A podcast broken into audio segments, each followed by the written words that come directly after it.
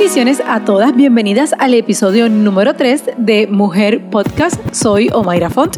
En Mujer Podcast quiero inspirar tu vida a vivir tu máximo potencial como mujer y alcanzar el éxito en todas las áreas de tu vida. El tema de hoy es sobrevive los momentos de tensión emocional. ¿Has vivido momentos donde piensas que vas a perder el control y el mundo se te cae encima? Las emociones son una gran bendición. Con las emociones es lo que nos permite disfrutar al máximo de nuestra familia, de nuestros seres queridos, de nuestros éxitos. Pero cuando nos sobrecogen las emociones negativas como el coraje, la furia, la frustración, las emociones se pueden convertir en una prisión. Hoy quiero ayudarte a manejar momentos de alta tensión, de alta presión emocional. Como profesional responsable quiero aclarar que este episodio jamás pretende sustituir ninguna ayuda profesional que tú puedas estar recibiendo para manejar tus emociones. Aún así, creo que las tres claves que te voy a compartir hoy para ayudarte a manejar esos momentos de alta tensión van a cambiar totalmente tu manera de enfrentar esos momentos difíciles donde perdemos el control de nuestras emociones. Antes de entrar en el tema, quiero hacerte dos invitaciones. Primero, quiero exhortarte a que te unas a mi grupo de mujeres en Facebook Divinas. Puedes encontrarlo al escribir en la barra de búsqueda en Facebook Divinas Pastora o Mayra Font. Todas las noches hago un vivo, hago un live donde comparto con todas las integrantes del grupo un tiempo relax, unos minutos para nosotros, te vas a reír, vas a aprender algo nuevo, así que esta noche me encantaría que desde ya me acompañes dentro del grupo privado de mujeres en Facebook Divinas. Además de eso, constantemente ofrezco seminarios y charlas virtuales completamente gratis y quiero invitarte a ser parte de la próxima. Ve a mi página en el internet omairafont.com y ahí vas a tener todos los detalles de esa próxima charla virtual donde te voy a compartir principios prácticos y espirituales para que como mujer vivas al máximo.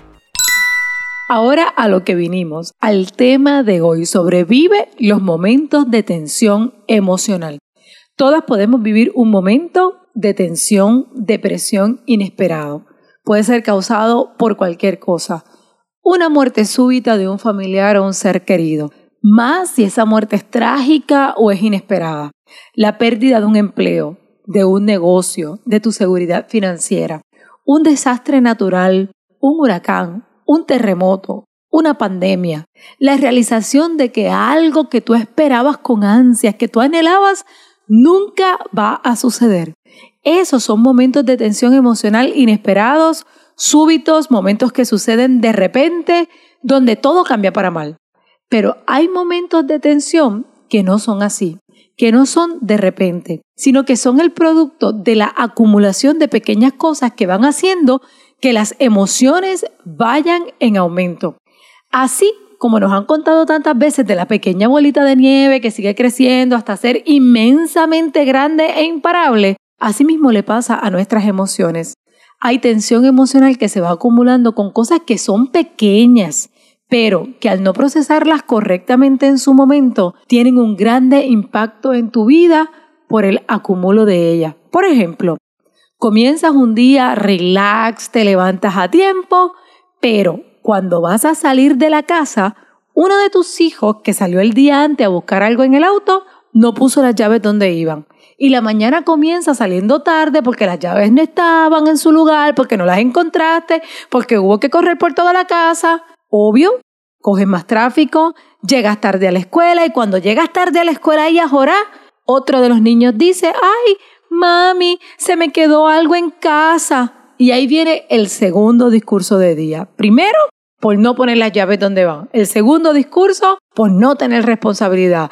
Porque no es tan difícil verificar antes de salir que tengan todo. No, ellos esperan a llegar a la escuela para ver que les falta el proyecto, la libreta, el libro, la ropa de educación física. Así, tú llegas tarde a la oficina, ya empezaron la reunión sin ti, ahora te toca o quedarte afuera o entrar tarde y que todo el mundo te vea mientras te sigue dando vueltas en la cabeza el haber tenido que empezar el día peleando, el regañar a tus hijos al dejarlos a la escuela, todo el tráfico que tú tuviste que coger, tú quieres salir en paz de tu casa, pero esas cositas pequeñas no te dejan y no son ni las 10 de la mañana y ya parece que el día está totalmente arruinado. Y con sinceridad, los días que empiezan así, excepto que tú lo detengas, y para eso es que te va a servir lo que vas a aprender hoy, difícilmente se van a poner mejor. Esa tensión emocional tiene grandes efectos en nuestra vida. Es posible que tú no necesites que yo te diga esto, pero por aquello de no faltar a la enseñanza, déjame recordarte que esos momentitos nos afectan muchísimo. Algunas cosas que nos hacen hacer esos momentos de tensión es que perdemos el control de nuestra comida, nos podemos desquitar con las personas incorrectas. Tú la secretaria no tuvo nada que ver con todo el desastre de las llaves, del proyecto que dejaron, de todas las cosas que pasaron en la mañana, de que dejaron salir el perro y estaba lloviendo y se enfangó. Las cosas que nos pasan a todas. Pero te desquitas con la secretaria, te desquitas con tu compañero de trabajo. Estas cosas afectan nuestros patrones de sueño. ¿Cuántas veces llegamos tan cargadas a la cama por tanta tensión, por cosas pequeñas en el día que no podemos ni siquiera quedarnos dormidas. Estas situaciones nublan nuestra capacidad de hacer diferencia y decir, bueno, esto fue un problema de la casa esta mañana, déjame empezar en cero y calmarme y, y, que en la oficina esto no me afecte o que en la tarde no me afecte. Estas son las cosas que nos atrasan en nuestro progreso. La buena noticia es que tú puedes sobrevivir todos estos momentos de tensión emocional tomando el control de tus emociones, vas a evitar esos momentos donde se pierde el control total. Porque esas cositas pequeñas se pueden acumular tanto que en un día pueden tener el mismo efecto que las primeras cosas que te mencioné, las que sí son desastres y situaciones de tensión emocional inesperada. Pero para manejar, ya sea las de repente o ya sea los pequeños que se van acumulando poco a poco, tengo tres claves para ti. Primero, limita la cantidad de cafeína que estás tomando y con ello también limita la cantidad de las azúcares. La gente que me conoce jamás va a pensar que yo voy a decir esto, porque para mí el café es delicioso. Y tú y yo estamos de acuerdo en que un dulcecito nos puede alegrar cualquier día. La realidad es que el café y el azúcar no son 100% malos.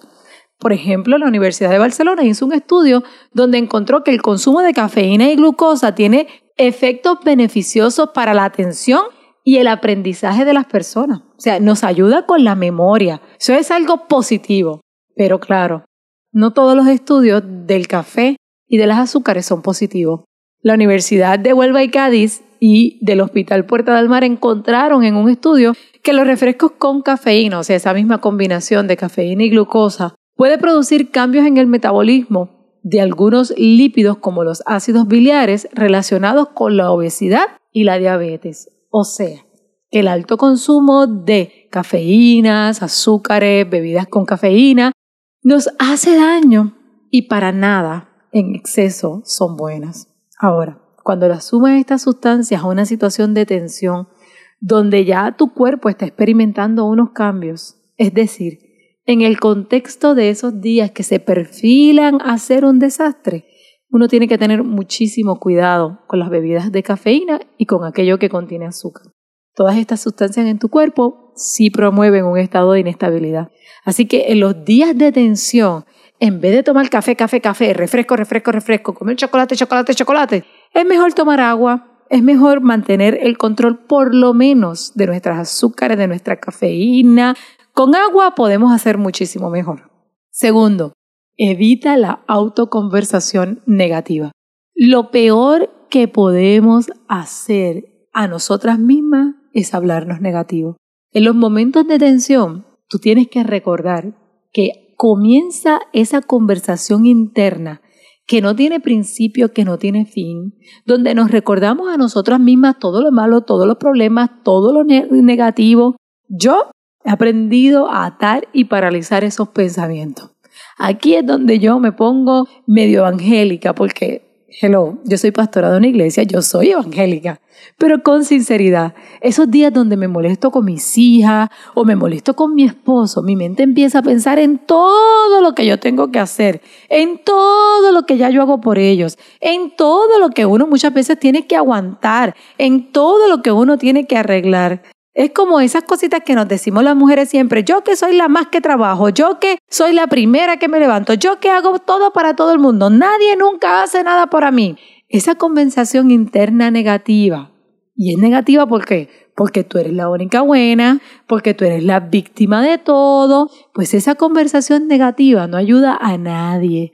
Y por eso tú tienes que aprender a detenerla. Cuando tienes un inconveniente con tu esposo, enseguida empiezas a recordar todas las cosas que te ha dicho, que te ha hecho, las veces que te ha ofendido, las veces que él no ha hecho lo que tú has esperado. Lo mismo pasa con nuestros hijos, cuando el que dejó las llaves afuera, el que dejó que el perro se enfangara, el que dejó el proyecto en la casa, el que nos dijo a última hora que tenía una fiesta el otro día y que tenía que llevar cualquier cosa, dentro de nosotras que empezamos a recordarnos todas las veces que ha hecho lo mismo o ha hecho peor. Ocupa tus pensamientos en otras cosas. Haz como yo. Yo cuando paso momentos así, en voz alta empiezo a decirme, yo a ti paralizo todo pensamiento negativo en el nombre de Jesús. Eso es una frase que yo uso constantemente y lo digo en voz alta porque, y esto yo lo explico muy bien en mi libro Mujer Valórate, porque cuando tú estás hablando, la mente no puede estar produciendo pensamiento.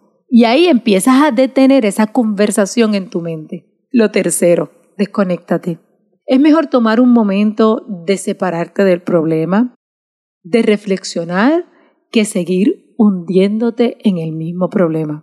Y tú tienes muchas formas de desconectarte. Tú piensas que no. Tú piensas que tu vida está tan ocupada, tan ajorada, que cada minuto es tan importante que no piensas que te puedes desconectar. Pero yo te digo que hagas algo por ti, Vete al salón de belleza, hazte el cabello, hazte las uñas, hazte un facial, una pedicura, un masaje, coge una hora para ti. Vete más temprano a tu casa cuando no haya nadie y disfruta del silencio de tu casa. Siéntate en tu sala donde probablemente no tienes muchas oportunidades de sentarte. Enciérrate en tu cuarto lee un libro, date un baño largo, llena esa bañera que tienes ahí que nunca usas, llénala de burbuja, échale algún aceite que huela bien, métete ahí, descansa, duerme una siesta. Esta es mi favorita y esto lo he aprendido a estas alturas de mi vida, pero duerme una siesta. Mira, si en tu oficina tienes un sofá, ah, cierra las ventanas, cierra la puerta de la oficina y cierra los ojos 20 minutos. Duerme una siesta o vete a tu casa más temprano y duerme una siesta antes de buscar a los niños al colegio o antes de irte a, a comenzar a preparar la cena. Descansa o simplemente vete a orar. Vete a un lugar que sea espiritual para ti. A lo mejor las puertas de tu iglesia están abiertas durante el día o puedes encontrar a Dios o encontrarte con Dios en la naturaleza.